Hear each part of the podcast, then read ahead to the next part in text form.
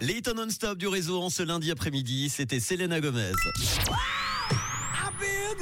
Et c'est parti pour la bonne nouvelle du jour, et c'est la Suisse qui fait partie des pays les plus attractifs au monde pour les riches. Et oui, la Suisse attire toujours autant les riches étrangers qui viennent s'installer dans le pays.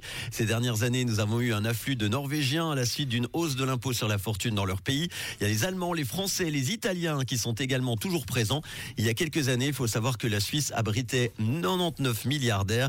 Ils sont aujourd'hui 162 quand même. Et en 2023, l'homme le plus riche de Suisse est français. Pour la deuxième année consécutive, il s'agit de Gérard Wertheimer avec plus de 41 milliards de francs. Eh oui, ça fait rêver. C'est le copropriétaire avec son frère de la marque de luxe Chanel. Il vit à Colonie, dans le canton de Genève. Sa fortune a augmenté de 9 milliards par rapport à l'an dernier. Un signe que l'industrie du luxe se porte plutôt très très bien. Les Suisses restent la population la plus riche au monde. Si l'on mesure le niveau moyen de richesse par personne, il faut savoir par exemple que nous sommes trois fois plus riches que nos voisins français, allemands ou italiens.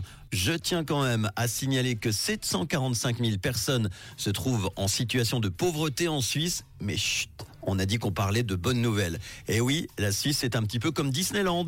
Il ne faut pas regarder derrière les décors. Allez, c'est bientôt Noël. On oublie ses problèmes, on adopte la positive attitude grâce à la musique et le bon son collector du réseau qui nous emmène tout de suite en 1982. Voici Jean-Jacques Goldman. Quand la musique est bonne sur Rouge.